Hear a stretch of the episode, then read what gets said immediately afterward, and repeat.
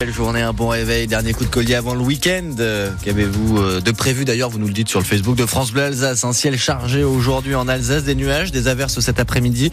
Température très douce, entre 4 et 12 ce matin jusqu'à 16 cet après-midi.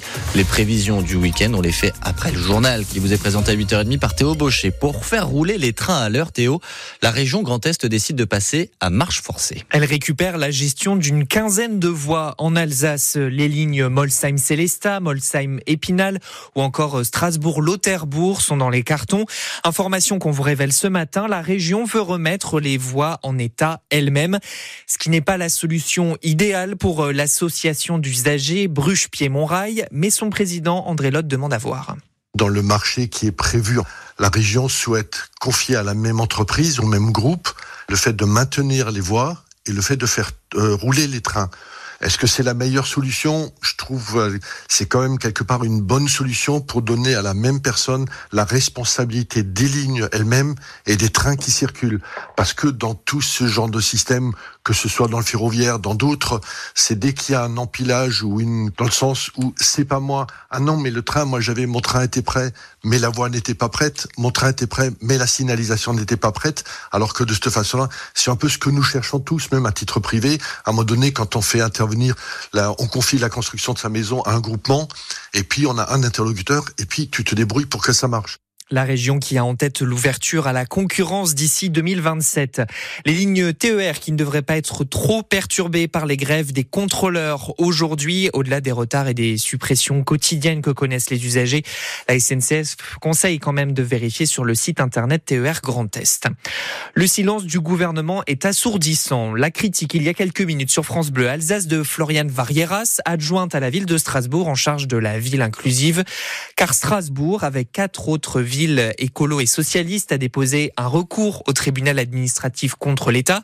Ces mairies veulent obliger à changer la politique d'hébergement d'urgence qui est une compétence de l'État et pour laquelle les villes dépensent des centaines de milliers d'euros. Le conducteur qui a tué un piéton à Colmar a été mis en examen. L'homme de 25 ans est poursuivi pour homicide involontaire aggravé. Des traces de stupéfiants ont été détectées dans les analyses toxicologiques. Il est placé en détention provisoire en attendant son procès. La victime, un homme de 45 ans, était sorti son chien. Un accident qui alourdit le bilan de la sécurité routière. Déjà en janvier, le nombre de tués sur les routes est reparti à la hausse et surtout pour les piétons et les deux rouges à Mésia. Oui, avec 45 piétons tués le mois dernier. C'est 15 de plus que l'an passé et c'est donc la hausse la plus conséquente enregistrée par la sécurité routière. Il représente 18% du nombre de tués pour le mois de janvier. Une proportion importante. Une attention particulière doit être portée à ces usagers vulnérables, indique la déléguée interministérielle à la sécurité routière.